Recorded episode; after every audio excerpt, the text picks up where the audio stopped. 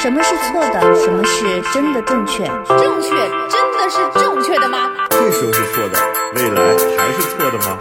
爱就是无怨无悔，无所顾忌，对的人就是暂时。的，好爱都勇敢，真爱不费劲儿。是啥玩意儿？我不同意你的看法，但我愿意我不同意听你的看法的说法。我也不同意你的说法但我其实没啥看法。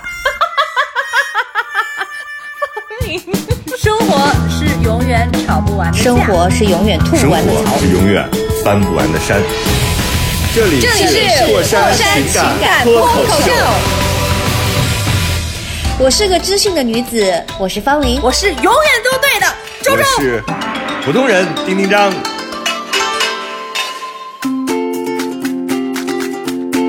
Hello，大家好，这里是过山情感脱口秀，我是丁丁张。大家好，我是玉州。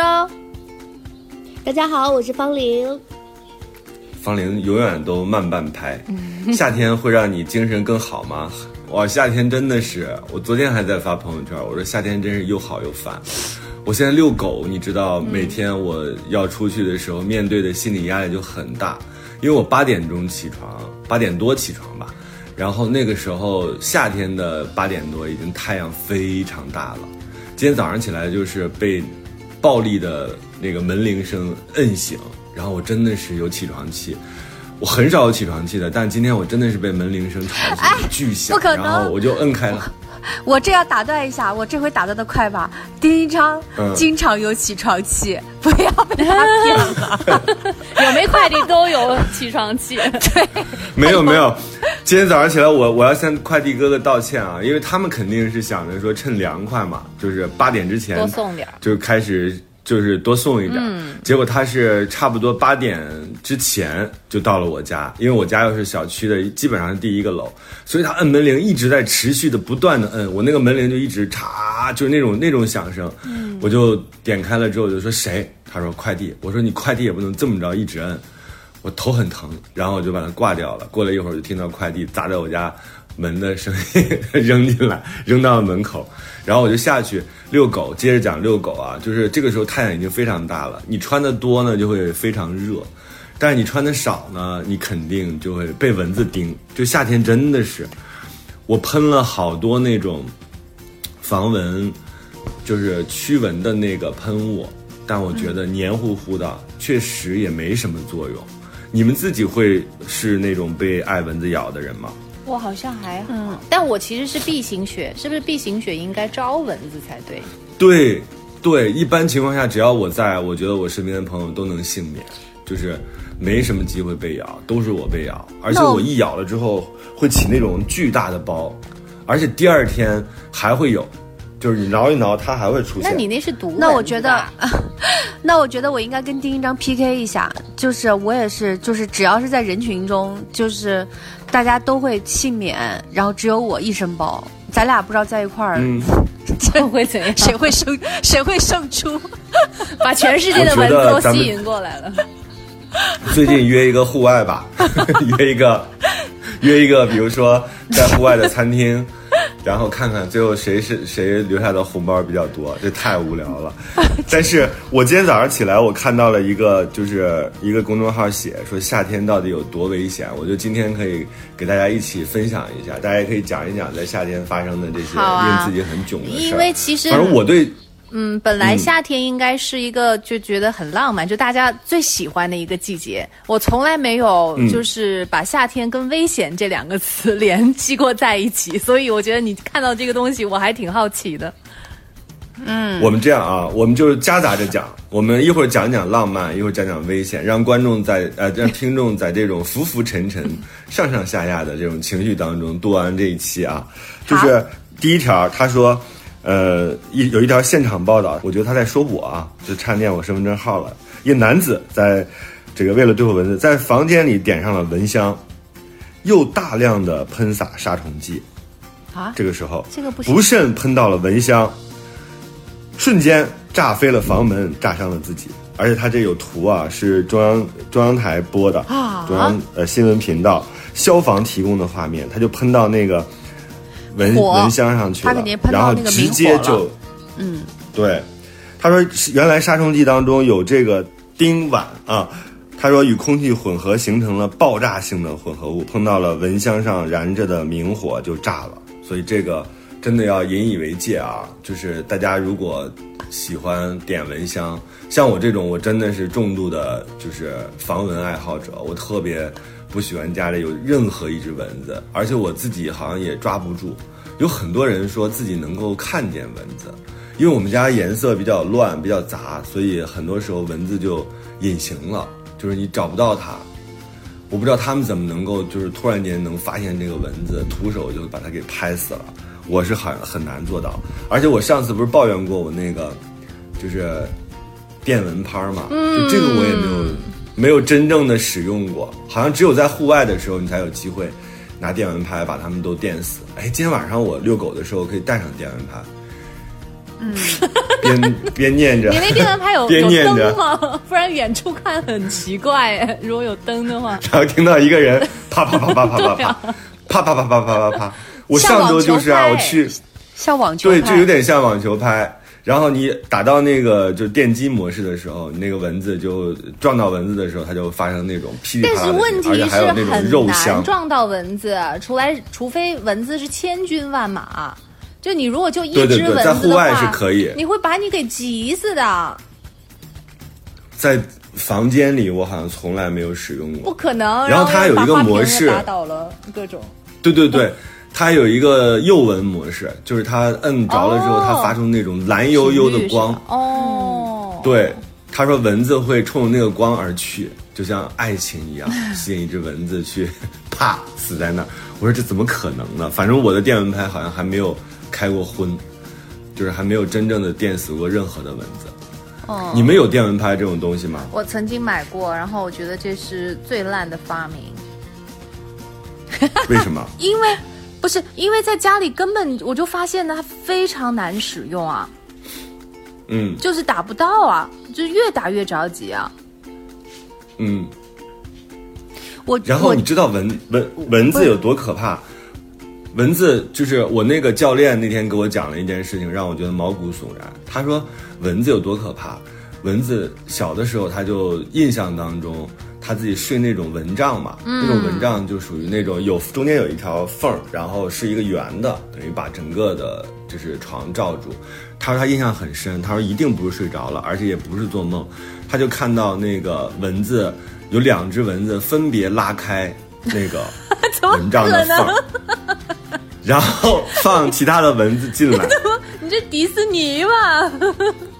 真的，他说他自己看到的。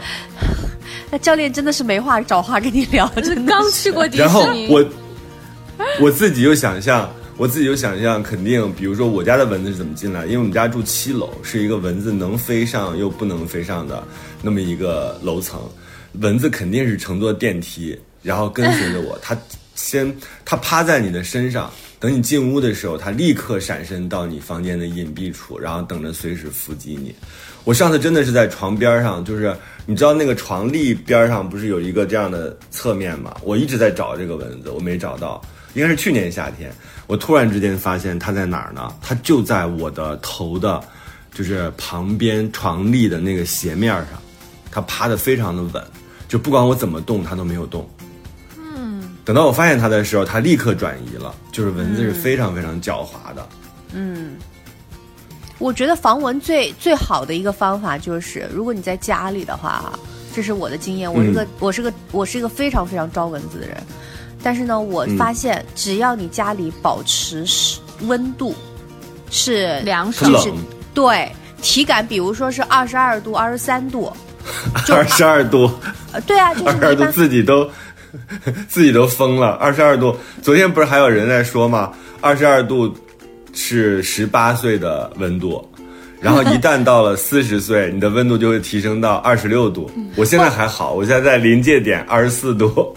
不，如果我我试过，比如说我家里面是空调调到二十五度的时候，就是如果有蚊子的话就会起来。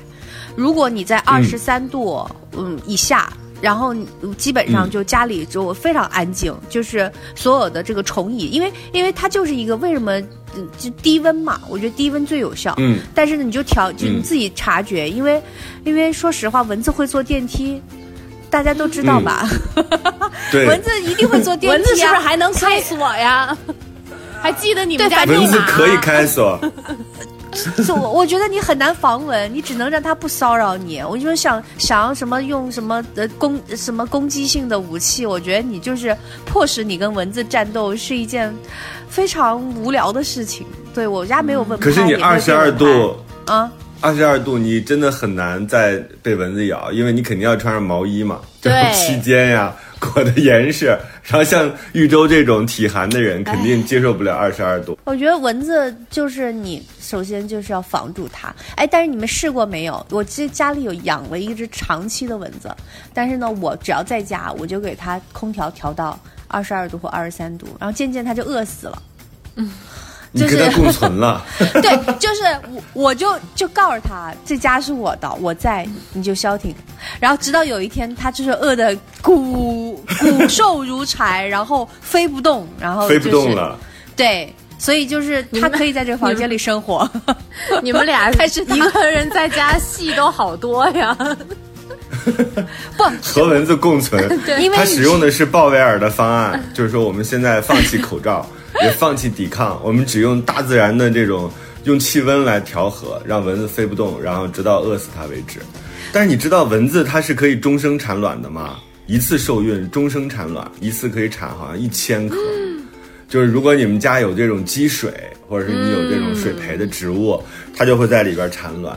就是所以你一只蚊子，如果它因为一般哎好像都是公蚊子咬人啊，哎啊母蚊子咬人，公蚊子是吃那个草的汁液的，所以你如果家里有一只这个母蚊子的话，那它真的是后患无穷。所以我现在我都点那个点着一个电的蚊香液，就是哎，哦，我那天还专门是找这个，好像是比较有这用，个好有真用。点嗯，嗯我以前就是在家里面的时候，是每一个卧室都会搞一个，然后常年是供应着。那个确实就是立竿见影的效果，晚上能够睡一个好觉。哎，你一说这个我就想起来，因为我现在这边感觉好像蚊子不是很多，就只要你晚上如果不去户外。呃的话，就是在家里头好像还好，因为我也是常年开着空调嘛，就是保持一个嗯适当的一个身体觉得舒服的温度，不是什么一开就开十八度那种的，就是一个一个舒适的。因为因为户外确实是很热，尤其也是这几天。但是户到了晚上，如果你去周周肯定开四十多度，比较舒适。比外面的都舒适高是吧？然后还穿着长衣长裤。对，如果你去外面的话，就草地什么的那那种地方，肯定是蚊子很多。所以我一般也是会穿长袖。长袖长裤，嗯对。然后呢会点蚊香，我就觉得这一点是好像是夏天的晚上你是要必备的一些东西。但是其实你知道，我不知道丁丁张看得到那个帖子里面有没有提到另外一个动物，就是有、嗯。也是夏天的比较大的一个敌人，在草地上是蜱虫。这个东西其实是非常哦这个更危危险。对，它是能够嗯。有的时候是能够致命的。就这种危险，嗯我也是后来才听说到的，就没想到就是在草地上就还潜伏着这么危险的，然后又是很常见的一个动物，它是会，如果你它它有那个气口，呃，像小钳子一样，如果你不注意的话。就是没有把它掸掉的话，它的那个气口如果是卡到你的皮肤里，它是会进入到你的体内的。然后那那样的话就很难把它给拔出来。就是如果你用蛮力把它拔出来，它会卡得更紧。所以，所以这个会非常的麻烦。那如果是妈妈带小朋友去公园里面、草地里面，那就一定要注意这一件事情。嗯那就最好是穿浅色的衣服，然后呢，就是嗯经常的，就是把衣服抖落，就是回家啊、上车的时候，就最好把它掸一掸，还有包括头发里面的。然后倒倒也对，倒也没有那么可怕，就是还是有一定的那个概率。呃，也不是说有危险，有有危险指数，有危险指数，对对对，然后概率概率也没有那么大了，但是呢，确实就是是很常见，是每天可能都会发生的事情，只要留意就行。但是这个就还我觉得还是要做一些普及，因为我也是就真的是今年才知道这件事情，对我以前完全都没有听说过，嗯，大家可以搜一下啊，那个虫字旁，然后啤酒的啤的右半边嗯，这个蜱虫，然后哎，念不念皮是皮是皮。如果错了，这个我是然后前面那个是是丸，是第二声，嗯一个火丁字一个丸是丸，一对。对，丁烷啊，那个就是酒精，因为杀虫剂里边含有大量的酒精，所以酒精遇到明火会燃烧，所以你千万不要用这个明火去喷。然后那个蜱虫啊，就是是基本上，如果你比如说小区里的园区里这种，或者是公园里，他们都会撒一些杀虫剂。哦一般情况下会把这个蜱虫给消灭掉，但是大家要防的是这种，比如说你到了一个野的山头，或者是你到了一个景区里的地方，这些地方其实是没有办法喷洒那么多就是杀虫剂的。这个时候呢，这种蜱虫就很容易出现。我印象很深，有一次我带着皮卡和几个朋友去郊区的一个算是比较野的一个地方去玩儿，然后皮卡就冲到了草丛里去。然后冲到草丛里就去玩儿，玩了很久才回来。然后我们就在这边吃烤肉什么的。你想，我们其实都置身在一个这样的同样的环境当中啊。等到晚上的时候，我其实是有一点洁癖的，我是觉得狗去了这样的地方，应该带它去洗个澡。于是就带它去洗澡。结果你知道发生什么吗？它身上就有蜱虫。就是吗它就是在那个野草地里带过来就是跑来跑去，这已经很多年之前了。然后已经带带出来，带出来之后，那个店主又是一个非常负责任的店主，他也跟皮卡相处了很多年。他说完了，孩子身上有蜱虫，他就真的是拍到了那个蜱虫的那个照片，没有进去吧就？一定要。没有进去，哦就在皮肤上就是潜伏着呢，哦就像我们家那个蚊子一样，非常恐怖。嗯，然后他就认认真真的给他全身做了除虫，同时又给他好好的洗了一个澡。我当时就想，我们有多危险？你知道那天天气太热了，所以我们男的基本上都，因为都是好朋友嘛，都赤裸着上身，几乎就是只穿了一条短裤。就是在那样一个地方，我们还在那儿吃烧烤，自得其乐。等到事后我多年之后，我发现有这样东西的时候，我发现说，哦呦，那个时候真的是，就是他好后怕对，他那个好像是吃了，不是吃了你之后，就咬进去之后会引发很严重的感染什么的。这个大家可以搜一下啊，一定要注意，在野外的时候要防止这个虫子。我这样认为是对的吗？好可爱哟、但是你不对。我觉得你俩太逗了，这有啥可讨论的？这里是火山情感脱口秀。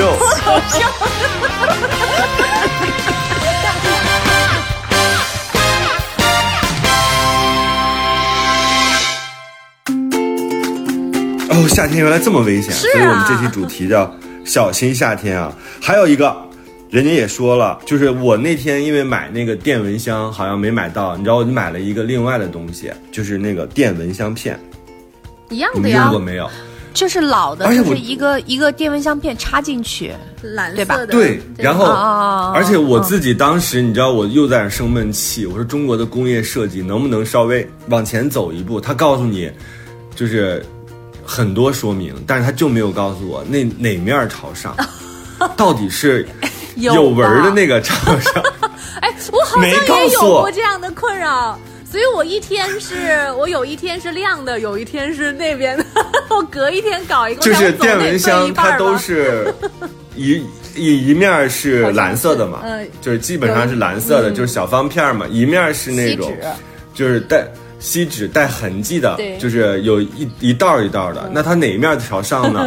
后来我琢磨了一下，一定是有有这个有这个斑马线的这个在底下，哎，蓝的这个朝上。哦，对，蓝色的朝上，因为对对对对，因为你想想，那个底下那个有斑马线，意味着它可能是被烤或者什么，就是那种是亮。是亮的那个嘛，亮的那一面应该是接触电源的那一面吧，就因为它是加热的嘛，对但是它锡锡纸，但是它有的不明显，嗯。你比如锡纸的那个，它是它是银色的，你当然知道那个银色在底下，但有的就是基本上就是一个黄条，哦。黄色的斑马线，那个就其实分辨不不太好。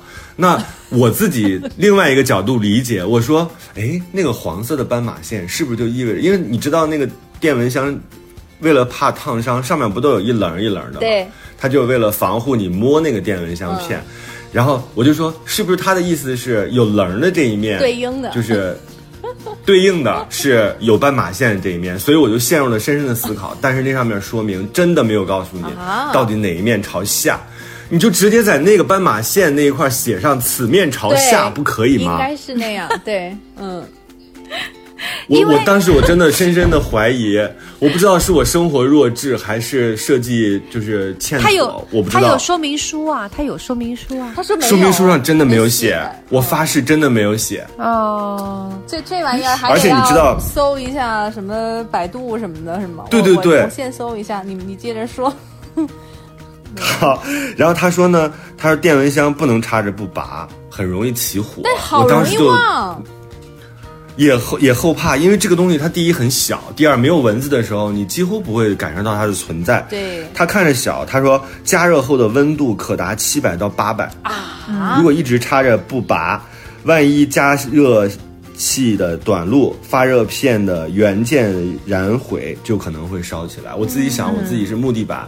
然后我买的那个还好是一个品牌，大家真的买的时候还是要买品牌的，嗯，就是买品牌的这种这种蚊香片什么的，因为你第一不知道它的原料是什么样的，第二它的那个确实就是一个插销，像热得快一样，是吧？插了一个这样的热电蚊香的这么一个片儿，它万一是质量很差的，它真的很容易着火。你看那些，啊，就是电动车什么的，不也很容易着火吗？所以一定要注意，就如果有这个电蚊香片的话，赶紧把它拔下来。我刚才看完这个之后，我立刻检查了一下我家哪些地方会有问题，所以我就赶紧把它拔下来了。等到有蚊子的时候，你再插。它跟那个电蚊香液不一样，这个电蚊香片确实是很烫，很容易出问题。哦你说液体的就不会存在这个危险是吗？对，哦液体的好好一些，因为你看液体那个瓶子，它都是倒抽式的，它都是嗯倒抽式的，它不会有这种液体泄漏啊或者什么，就是比较稳固，相对比较稳。但是这个东西，我觉得，你这又提到了设计上面的了，因为这个东西真的非常容易忽视。早晚上嗯睡觉的时候，你肯定会想，现在早上起床，你又着急忙慌的要去上班，而且就是你就是很舒适嘛，你只有处于处于被蚊子就是就是那个袭叮了。袭击的时候，你才会想到这个东西。嗯。你没有被蚊子叮，你是嗯。不会想到说我要把这个东西给拔掉的。所以它这个真的嗯特别容易忘。你我记得就是一对一罐可以用大概三个月，一一个一个夏天季度的样子。但是我我每一次就是有的时候下了班回家才意识到说，哎呦这个东西忘了拔了。所以我不知道他们设计上面是不是可以弄一个什么自动开关呐、或者有一个什么类似于提醒的那种。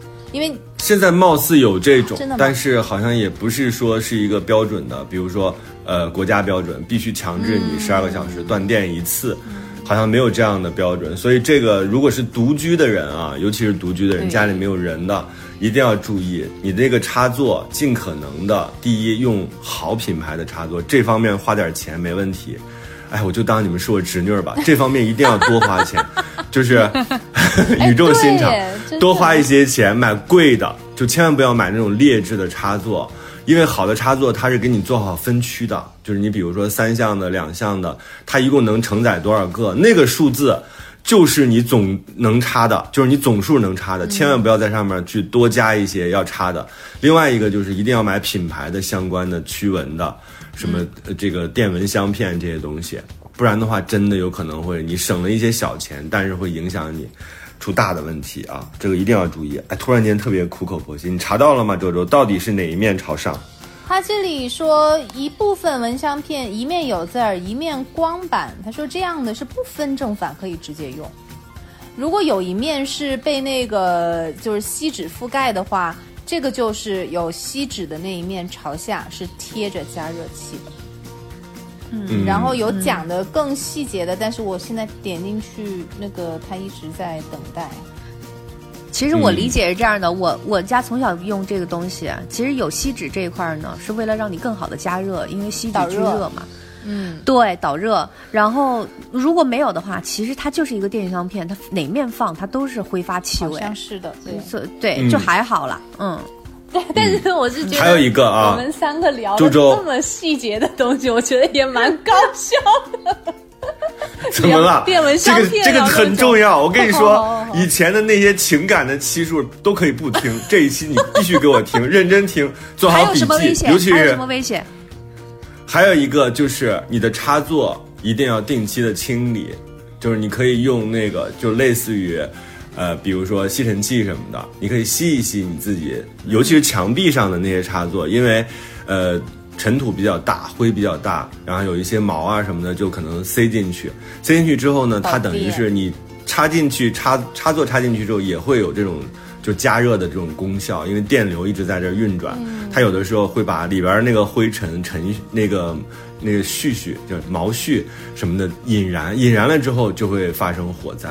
所以大家住的各种各样的房子，不管你住什么样的房型，一定要注意用电的安全，因为电和火常常是联系在一起的，尤其到了夏天，不是所有人家都有这个条件的。像我现在正在录电台，我的目光所及就有一个消防队，就是、哦。一个消防中队就在我家楼下，而且现在大家很多时候住的都是高楼，高楼救援又没有那么方便，嗯所以我们尽可能做到防患于未然啊、这个真的真的真的一定要注意。嗯，好，张妈妈，下面一条是什么？下面一条也很重要，我觉得这是说给我爸妈的，就是阳台上不要堆放各种东西、哦，杂物。为什么？就是因为它容易起火是吗？这个不是，因为因为你第一堆放杂物，尤其是在夏天，你不知道有什么就是就是那个玻璃照射啊、折射。然后它就有可能会让那个光变得比较集中，就像我们小时候都会玩那个放大镜，然后照东西会把东西照燃烧起来，这个是很有可能的。如果你的玻璃不是特别好，你的玻璃正好有一个那种结节的话，它有可能会通过阳光的日照。会把你那个东西直接点燃，点燃了之后，如果你杂物特别多，很多人还会在阳台上堆被子啊、晾晒的衣服什么的，就很容易这样。所以尽可能的，就是阳光能晒到的地方，我们不要放任何的跟光有关系的东西，比如说镜子。就是女孩啊，这个不是这个帖子上讲的，是我自己之前看过，我也记在心里了。我就说这个一定要跟大家讲，镜子什么的一定不要放在阳台上。还有一个东西，女孩一定要注意，就是你的那些小男朋友、小男朋友们送的那些奇怪的，比如说水晶球哦，这种东西，千万不要放在靠近阳台的这个茶几上，太阳能照到因为阳光照射它。我当时看到那个帖子的时候，也是触目惊心。它是因为有水晶球，水晶球下边是一个茶几，茶几下边铺着地毯。等到他回到家的时候，阳光透过水晶球，把那个光直接照在地毯上，地毯烧焦了。幸亏他的地毯是阻燃的地毯，如果是便宜的，或者那种可以迅速速燃的布料的话，这场火灾就不可避免。所以大家一定一定一定要注意，包括那个水晶吊灯啊那些东西，其实都不应该在阳台上出现。就是你不要为了搞浪漫，比如说你挂一个水晶的风铃在阳台上，你下边又非常多各种各种奇怪的杂物，你很容易在夏天的时候酿成火灾。火灾是绝对恐恐怖的，令人恐怖的，所以大家那这一期一定要听。那有的时候 会在阳台上面，比如像玻璃窗上面挂一些那种小串灯呢，灯泡，是不是哦，那个应该也很危险吧？那还连着电线呢，我觉得对，那个那个也是，就是那个主要是你要考虑到用电的安全。嗯比如说圣诞节的时候，你你冬天还好，夏天的时候，如果你一直长时间插着，我觉得还是有这种危险的。而且很多小灯泡，它并没有不是那种正规的，它也没有什么大品牌，对吧？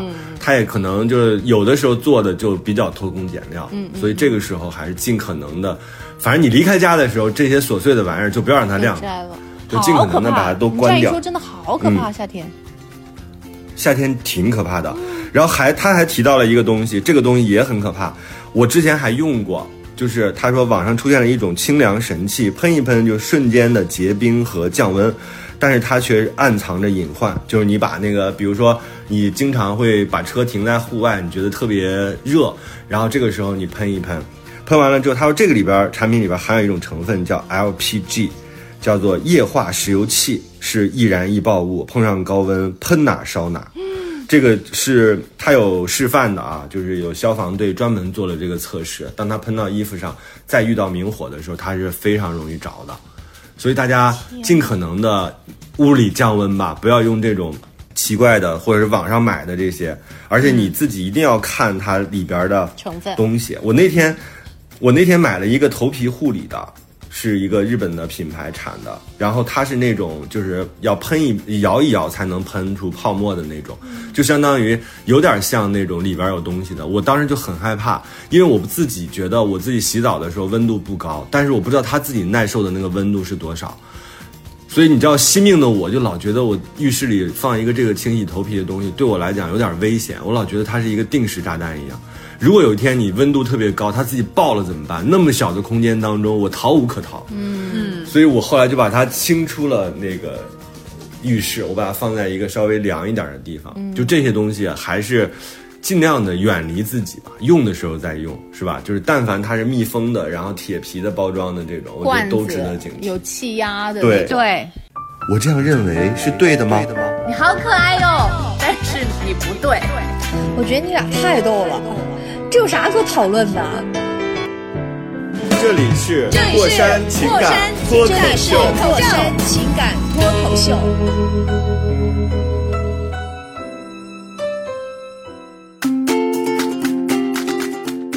我最近就是有一个，就是因为你你车停在，如果是停在地上的话，然后就车里不、不要放一些，就我前段时间把那个什么放车里啊，放呃啊防晒喷，不是防晒喷雾。哦，那个千万不能。哦，对，就是防晒喷雾。我本来就是你说你出去嘛，在开车的时候总是要补些防晒。就是我后来发现防晒喷雾那罐子特别烫，我就有点害怕。我虽然我没搞清楚原理，但是我觉得这东西可能不能放车上，你只能放一些，比如说水啊，实在不行放有水在车上都没关系。就这种有压力的，然后有那种啊、化学制剂的东西，对，对，不要，因为车的那个玻璃会很聚光。很聚光，它现在虽而且车然说对内温度很多玻非常高，非常高，都一般都四五十度、五六十度、嗯啊，我觉得就是很危险，这个东西就大家一定要注意，不要放。差不多有六十度，然后有测试啊，这里边也哦提到了，他说这个如果你密闭的情况之下，就是几分钟、十分钟之内，你的车内的温度就会达到六十多度，六十多度是能把骆驼晒晕的。今天不早上起来有一个就是热搜嘛，就是六十多度的。情况之下，骆驼都热晕在路边，所以每年夏天的时候都会有那种小孩儿在车里密闭的车里边被人救出来，或者是有一些真的就没有救出来。嗯，这个真的是家长们，我不知道他们是不看手机，还是就是领领会信息的能力有点差。就是为什么要把一个小孩狗如果放在里边也会脱水，也会死。所以很多车都会有那个功能，就是一旦有活物在车里出现，然后你当你锁上车门的时候，它会有非常强烈的提醒。我那次不就是吗？我去逛超市，我牵着皮卡，然后路边停着一辆打着双闪的车，那个车就在一直响，一直叫。等我注意到这个车的时候，我就过去看，就发现里边有一个小孩啊，在哭，哎在哭天。那个时候还不是还不是就是盛夏啊，反正是一个夏天，我印象不深了。这个时候从超市里冲出来一个女的，拎着一点菜什么的，她打开了车。我说你不能把孩子这样，我说我刚想报警了，因为她自己觉得我把孩子锁在车里比较方便，我就去买一个东西，立刻转身回来。但是你哪知道你出去之后遇到什么样的状况呢？对吧？所以真的一定要注意。因为很多人会会觉得车好像是保险箱，你知道吗？就是会放特别贵重的东西，甚至是小孩。但是其实车是最不安全的地方。嗯，而且我跟你讲，这个夏天就是有好多东西是你自己意料不到的。就我这边有一个，就是类似于是半室外、半室内的一个一个小的一个空间，但是就是如果你不开窗，就是夏天的那个呃温度的话，它就会很热。然后因为我现在在修一下那个露台，然后露台里面有一个要用的那个材料是、是那种就是黑色的那种胶带纸，就一卷一卷的。嗯，然后以前不是很热的时候，我就没有留意，我就直接放在那个地板上，地板上是那种就是那种呃就是锯树脂的那种地板砖。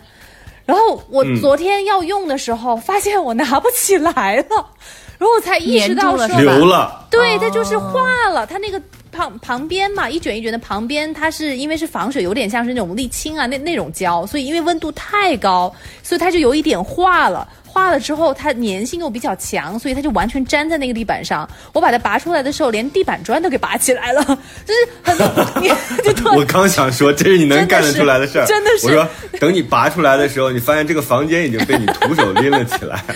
对，所以我跟你讲，就是这个东西是你你它不发生，然后你不发现，你是完全不会意料到的。所以夏天真的挺危险，就是它的温度、它的那个阳光，就就就是导致很多很潜在的这种发生危险的概率，挺可怕的。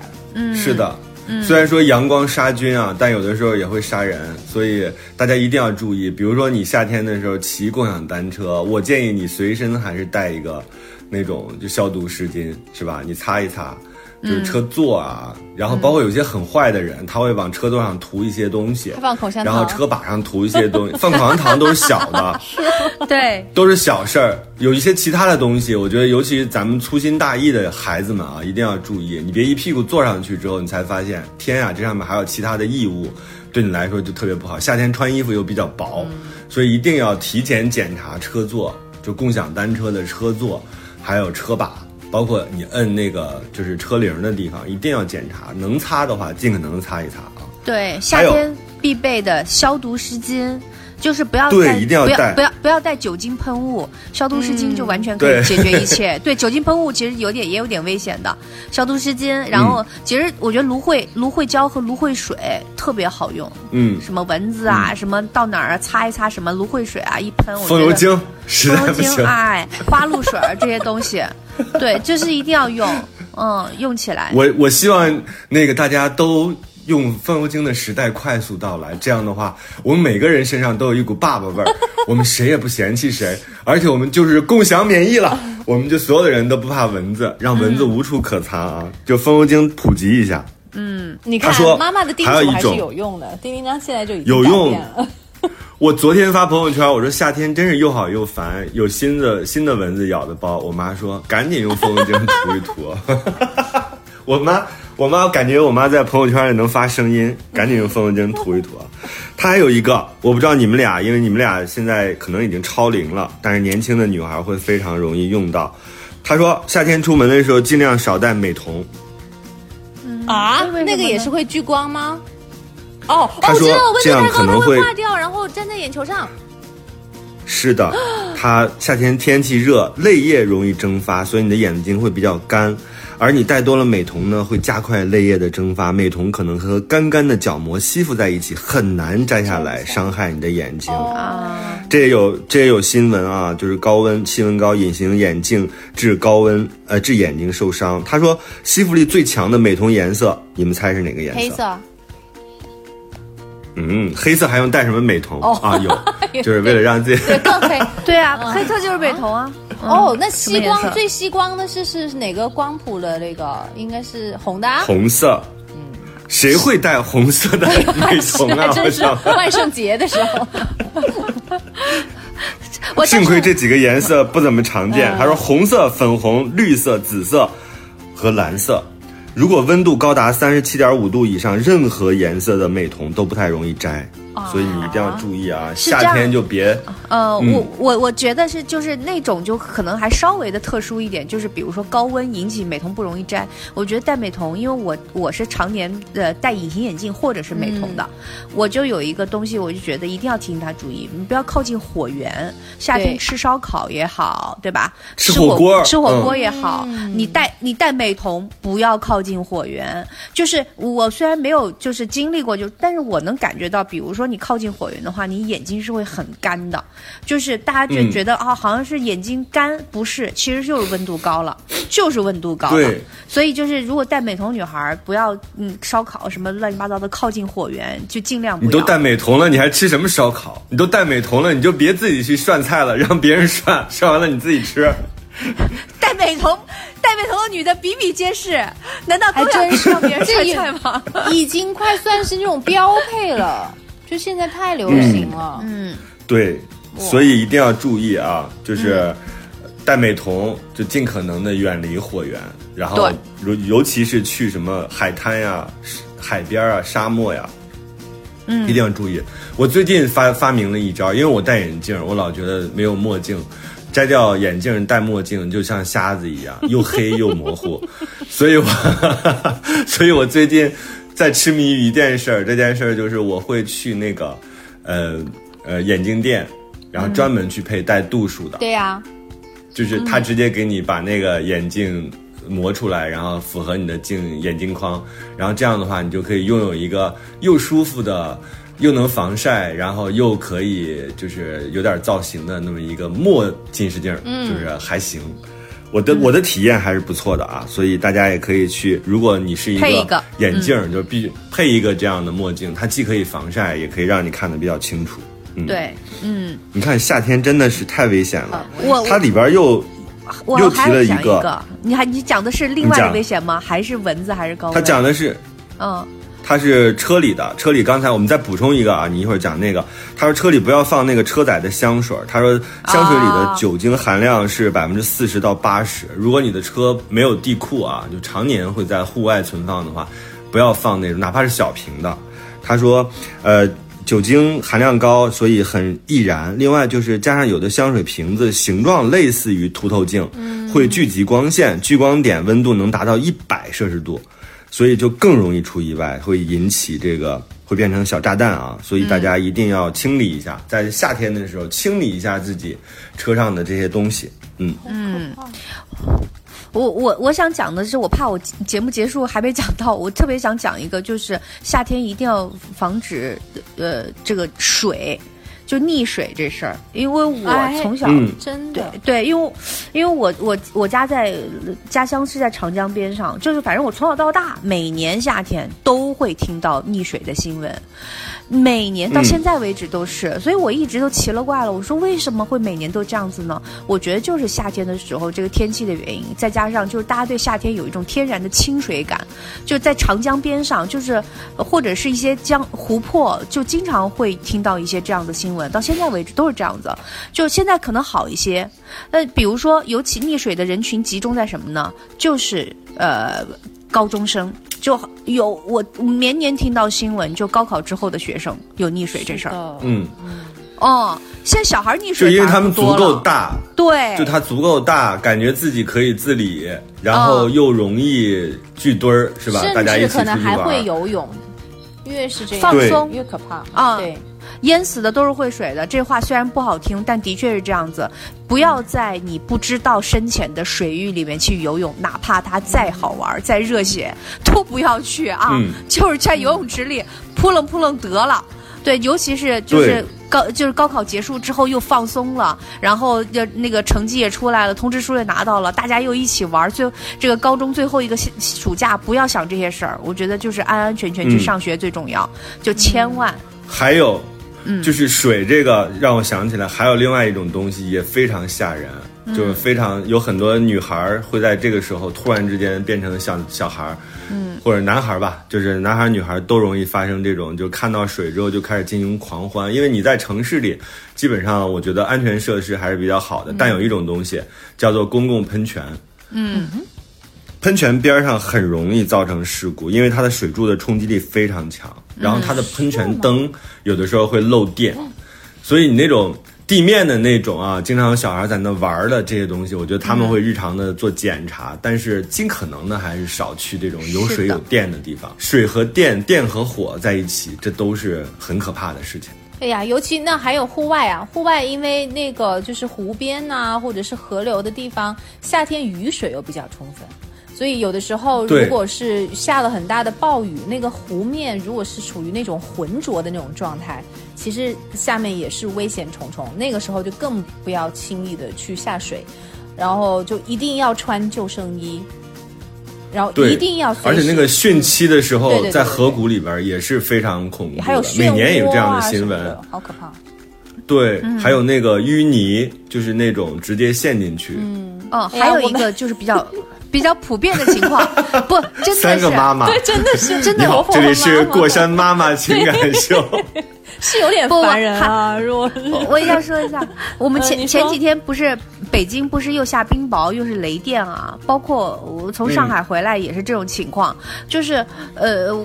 有一个情况是一定大家遇到的，夏天雷雨多，然后呢，嗯，哦对对对。很多人别着急回家，很多人在外面走，嗯嗯，我觉得就是大家小时候上的课可能都已经忘了。我看很多人，比如说在树底下，有电线杆、有高压线的地方，真的不要待。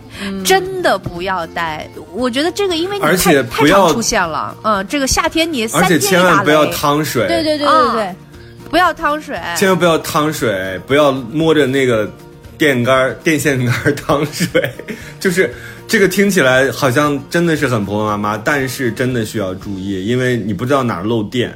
就是也看过这种新闻嘛，就是直接汤水进去，一个拉一个，一个拉一个，几个人都死在了那个区域，是因为那块儿漏电。所以下大雨的时候，一定要等水撤了你再撤，就是不要着急，你随便找个便利店，对你吃点东西，没准还会有美好的邂逅呢，是吧？没有邂逅，至少不会死吧。是你好，底线好低啊。对，还有一个就是不趟水的理由，因为在城市里面有很多井盖儿嘛。然后还有一些下水的地方，万一那些盖子就是被水给冲走的话，你会你是会被吸进去的。所以就是不要在嗯城市里面，就是你不知道下面是什么的地方去趟那个水，你也不知道它深浅，对也不知道它下面是什么东西，你万一踩空了怎么办？是的，对呀、万一踩到人怎么办？就是有有人在下边潜泳，你踩到他怎么办？还有，他又提了一个，我觉得这个其实是就是看起来很安全，但是其实非常不安全。他竟然说了一个标题，他说不要赤脚在游乐场所玩儿，为什么？因为可能会踩到高温的地灯，或者啊啊啊啊啊！吃烤肉了就。你知道现在很多景区，好多景区确实是都会安那种地灯，就是那种地灯，它有的是符合标准，有的可能就没有那么符合标准，它就是高温的。哦就是你踩上去之后，你那个稍微薄一点的鞋，你都能感到热。如果你赤脚上去的话，一脚，你的这个脚脚底板就会烫伤甚至有的鹅卵石，哦，鹅卵石都有可能会被烫伤，因为当时不是有那种测试嘛，在一个比较就是阳光直射的鹅卵石上面，直接可以把鸡蛋摊熟，你想想它有多烫。嗯，所以这个时候咱们还保持一些成年人的端庄，尽可能的不脱鞋，不打赤脚啊，要不然真的很容易被烫伤。是的，嗯哎呀，我觉得咱们仨已经成功的真的 进入到了妈妈们的这个队伍了。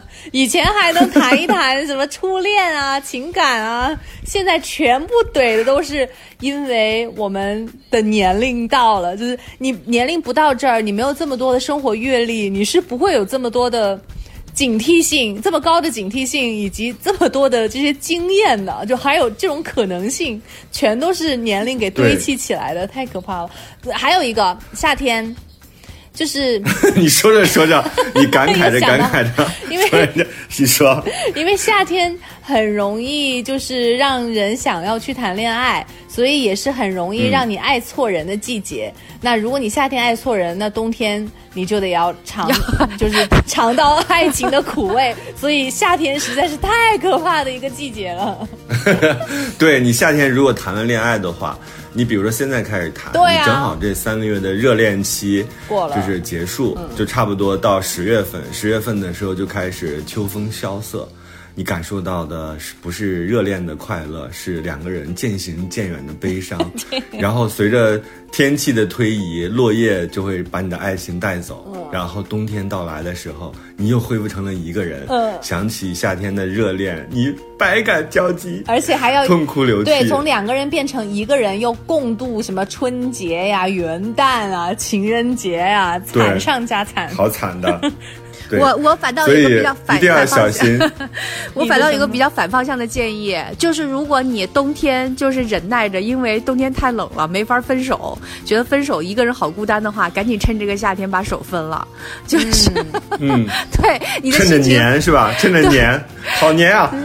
你趁着自己心情愉悦，然后夏天给你带来了好多活力，然后赶紧把就是冬天分不了的手给它分了。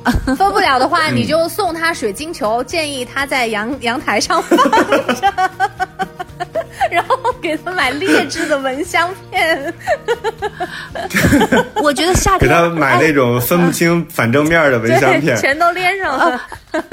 我觉得夏天还有一个要注意的，我觉得大家一定要提、嗯注意路怒症，就是、哦，对，天气太热，路怒症的人好多，所以我觉得这是跟天气有关的。你真的冬天你就念我身份证号是吧？因为我觉得冬天或者其他季节好像没有夏天那么容易燥，冷静一些，冷了就容易静。真的。对，方玲提醒的特别对啊，尤其到夏天的时候，比如说我们经常也会吃一些外卖什么的，然后送餐的人也很急，你像他路上晒得呲牙咧嘴的，他好不容易给你送到了，如果还碰到了一个比较刁难他或者是非常生气的顾客的话，有可能就会发生冲突。对，所以在这个在夏天的时候，尽可能的避免和人产生冲突，情绪稳定稍微嗯情绪稳定一点，不然的话也很容易产生危险。嗯，哇，夏天好危险啊、好危险，真的。原来夏天这么可怕。夏天很愉快，但是也有危险，但更多的是愉快，我觉得。嗯，对啊，毕竟可以出去撸串儿、喝啤酒，然后看午夜电影。对，确实之就虽然这肯定别看这个单子这么长，但是好像真正在我们身边发生的事情还是还是比较少的。呸呸呸！嗯，对 赶紧摸摸头。对对对对对，我这样认为是对的吗？好可爱哟、但是你不对。我觉得你俩太逗了，这有啥可讨论的？这里是火山情感脱口秀。好，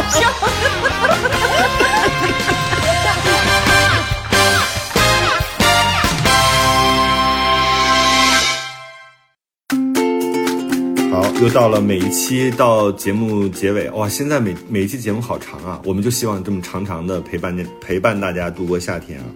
然后那个玉州，你可以问了，就是帮大家解答问题的。好，呃，这个有一个听众。他给我们留言说：“活力三宝，嘿嘿，说下期可不可以，可不可以？我们就姑且默认了，就就就就答应了啊。说下期可不可以讲一讲职场中如何请同事给自己提意见？因为很多时候别人不是很愿意，或者是主动向你提意见，更多愿意表面和气，但是实际呢，心里又在盘算。”那其实每个人他又都有自己的短板，有的人知道自己短板在哪儿，有的人不知道。那也有人知道怎么去补救，也有人不知道该怎么去弥补。呃，这是来自一位三十四岁的未婚女孩。嗯，三十四岁的三十四岁未婚女孩跟前面的好没啥关系。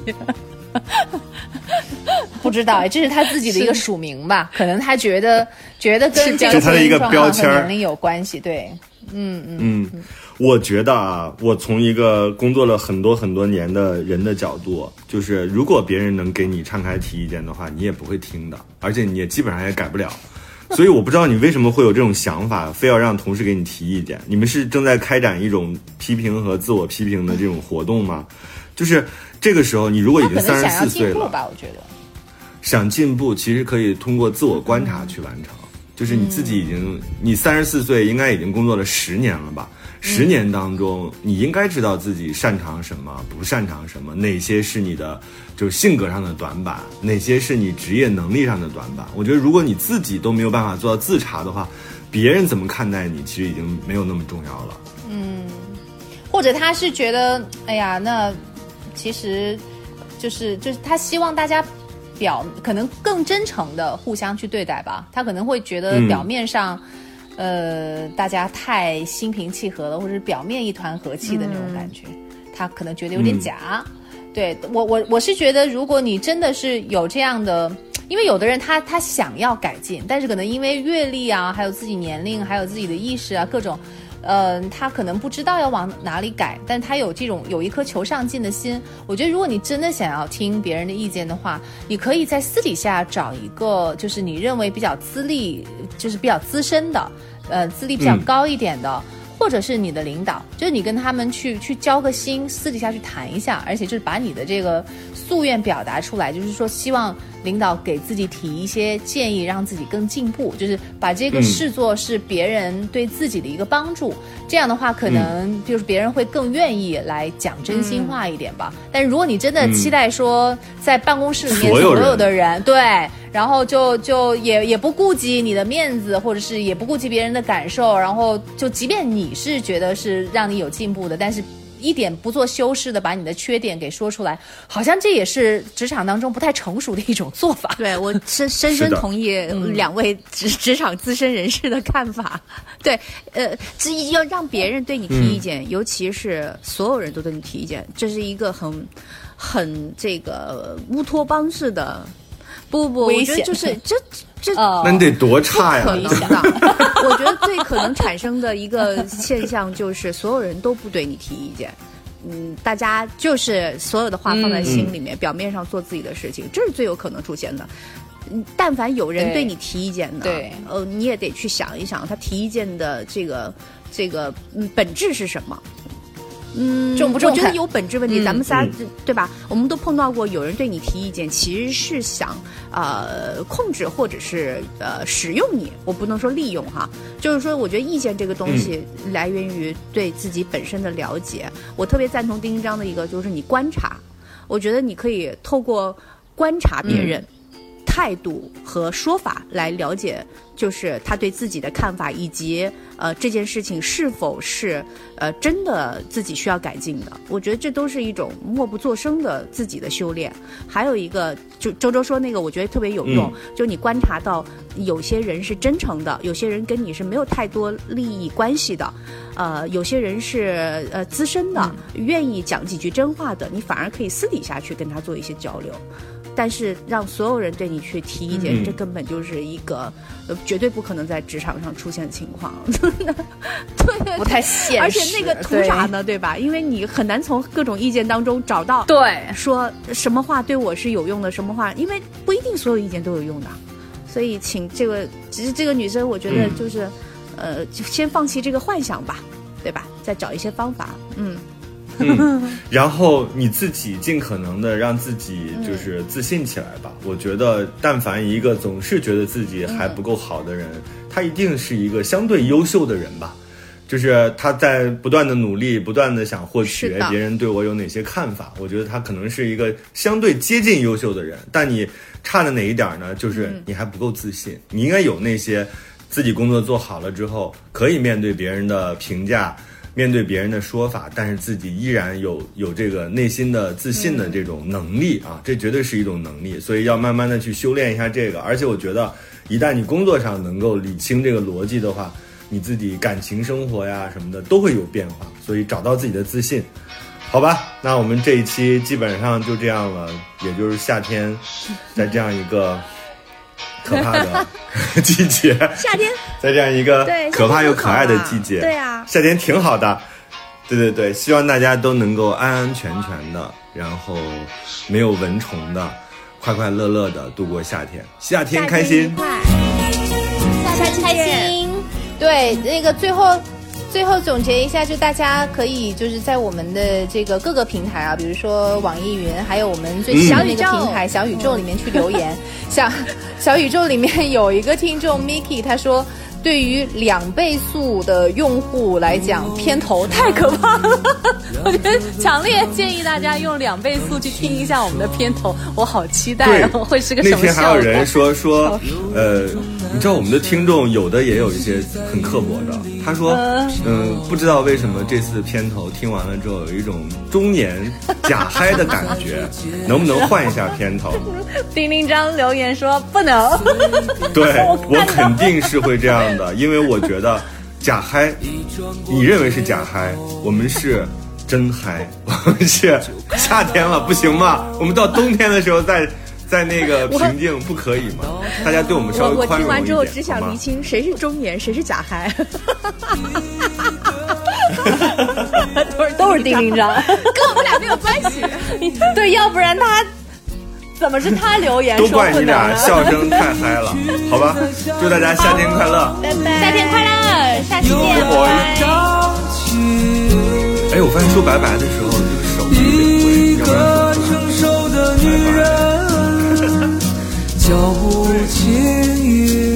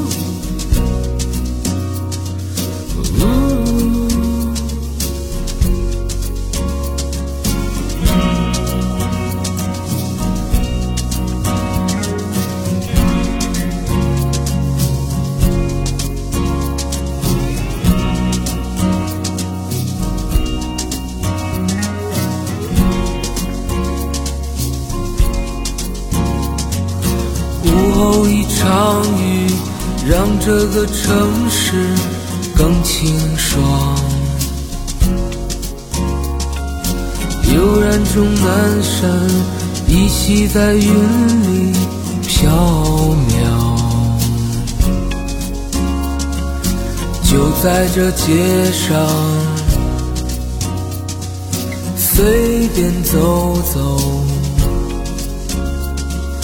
一转过街口，就看到一个成熟的女人，脚步轻，一群在夏日风里